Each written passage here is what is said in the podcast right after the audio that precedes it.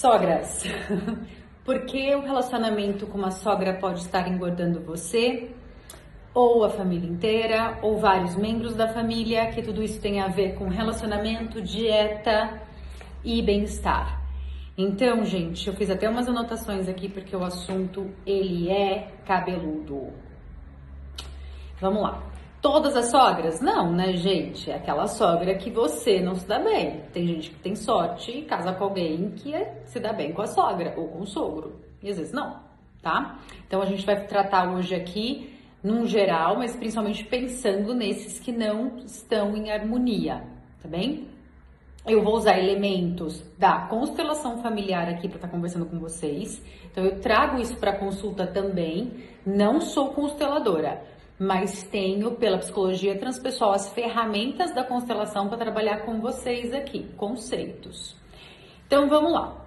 É, já é sabido se eu tenho um desequilíbrio, se eu não me dou bem, se eu vou entrar em atrito, se aquilo eu vou ter que engolir muito sapo, ou se a gente vai entrar numa discussão. Aquilo tanto pode levar alguém a não comer, a perder o apetite, ou comer demais. Para quê? Para não precisar falar, né? Tô comendo. Ou, nesses casos onde a pessoa perde o apetite, pode ser que ela perca esse apetite naquele momento e depois que vai embora, que o assunto acaba ou a convivência terminou, a pessoa come o mundo, tá? Então a gente tem que olhar para isso. Na realidade, o que a gente está olhando é: eu estou em harmonia nesse momento ou eu estou em desequilíbrio? Então vamos comigo. O que é você decidir namorar alguém? Quando você namora, tá tudo certo, né? Você tem a ideia de quem vai ser sua sogra, você tem a ideia de quem vai ser seu sogro. Então é para vocês se conhecerem, porque você não casa só com aquele escolhido ou com aquela escolhida. Você casa com a família. Tá. Eu decidi que eu vou casar. Yay! Feliz da vida, vamos lá. Casar, se juntar, tanto faz, tá? A união estável. Falou eu te amo e vamos viver juntos, é casar, tá bom? Para constelação. É... Olha só, a sua sogra, no momento, vou falar mais sogra, gente, porque é o que mais tem, tá? Mas pode ser o oposto também, numa relação com o sogro, por exemplo. É... Com a relação com a sogra, a sogra faz parte do meu sistema familiar? Vamos pensar. Não, do meu, não. A partir do momento que eu casei, o meu primeiro sistema se torna eu e meu marido. Secundariamente, o que eu deixei, o meu lar com meu pai e com a minha mãe. Mas eles, por é, conexão sanguínea, nós somos da mesma, do mesmo sistema. E eu aqui, casando com essa pessoa, eu trouxe essa pessoa e agora ela faz parte do meu sistema como eu faço dela. A minha sogra faz? Não mas a sua sogra faz parte do sistema do seu marido.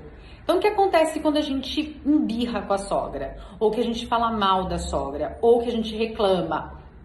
Você está reclamando de 50% do seu marido. 50% dele que você não aceita. 50% que você renega. Ah, mas ela é insuportável. Mas esse assunto aqui eu não tolero. Ela não consegue enxergar isso na frente dela. Ou nossa, ela já vai vir falar para eu lavar a louça, para eu arrumar a casa, vai vai encher, né? Enfim. Nós somos, gente, de sistemas diferentes, culturas diferentes, modos de pensamentos diferentes. A gente vive em sociedade. Então, o outro, enquanto você quiser que o outro pense como você, esquece. Desequilíbrio o tempo inteiro, porque isso aí não vai acontecer. O outro, a tendência é sempre o outro pensar diferente de você. E a gente gosta muito, é muito fácil ser amigo de quem pensa igual. Só que não tá valendo. No mundo real isso não vale. Enquanto você continuar pensando que só vai se aproximar e ter harmonia de pessoas que pensam igual a você, danou-se. Vai viver em desarmonia. Tá bom. Eu vou dar a solução. Calma, fica comigo. Só que eu tenho que explicar a cena inteira.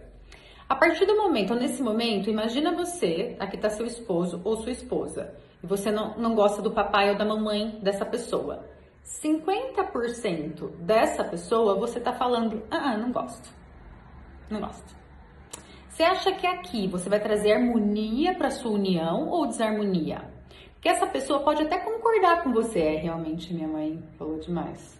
É, realmente ela podia ter. Mas lá no íntimo, no íntimo, do íntimo do inconsciente, ele sabe que você não está afim de 50% dele. Pior ainda se a gente discorda de sogro e sogra. Ah, meu Deus, daí é 100%. Tá.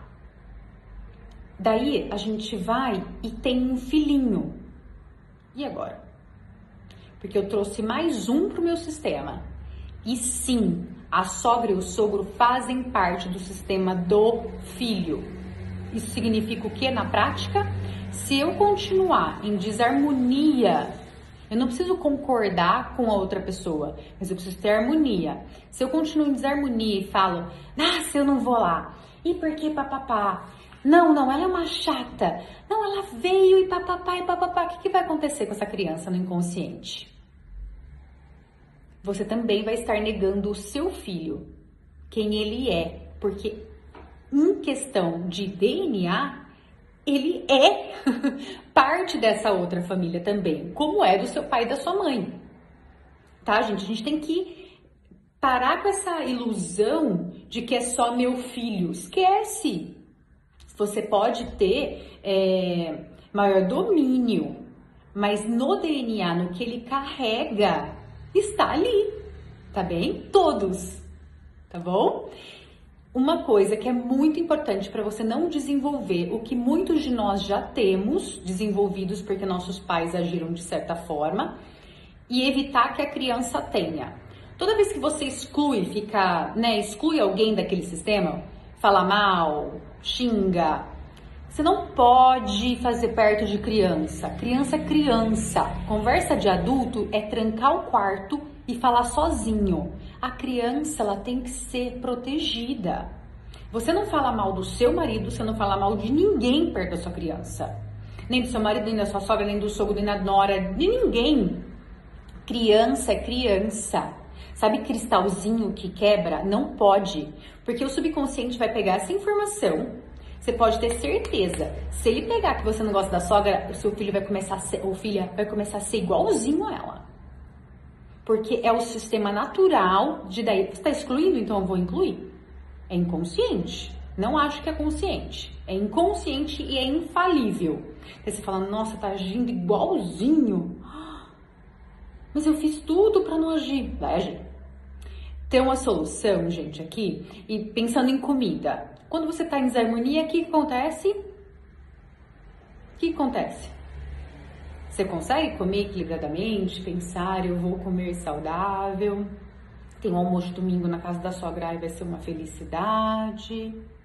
Eles vão vir aqui em casa, nossa, deixa eu fazer arroz integral, deixa eu ver aqui o que eu vou fazer, vou assar uma coisa bem gostosa.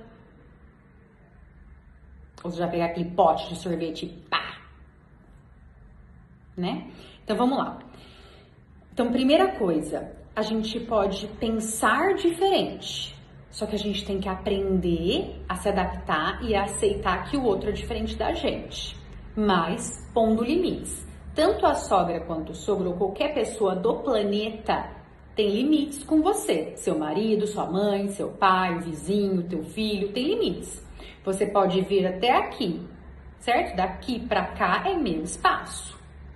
Então não é para você não se impor. Não podem faltar respeito com você. Mas você não precisa participar de atritos. Use o poder do silêncio. Use o poder da ausência. O que é o poder da ausência? A coisa tá aqui acontecendo. Começa a pensar em outra coisa, numa cachoeira, num sol, num céu azul.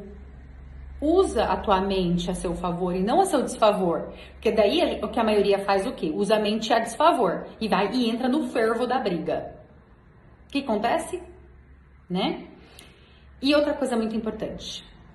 As portas fechadas, sem seu filho, sem sua filha, você e seu marido, você e sua esposa conversam sobre como é realmente na íntriga. Olha, eu entendo que aqui, né, eu tenho que cada vez mais integrar seu pai e sua mãe dentro do meu coração, né? Nem que você tenha que fazer muito oponopono, oponopono resolve muito, muita oração. Só que eu tenho um limite de convivência. É domingo? É dia de ir lá? Você quer ir lá? Olha, eu consigo ficar lá no máximo duas horas. A gente pode fazer um acordo? Ah, mas eu quero ficar mais. Então a gente pode ir em dois carros? Eu volto antes? Soluções, gente. Você não precisa ficar lá fritando seis horas. Ou eles vão vir. Ah, ok. Quais são óbvias saídas para quando você tem que receber? Você também pode pôr limite.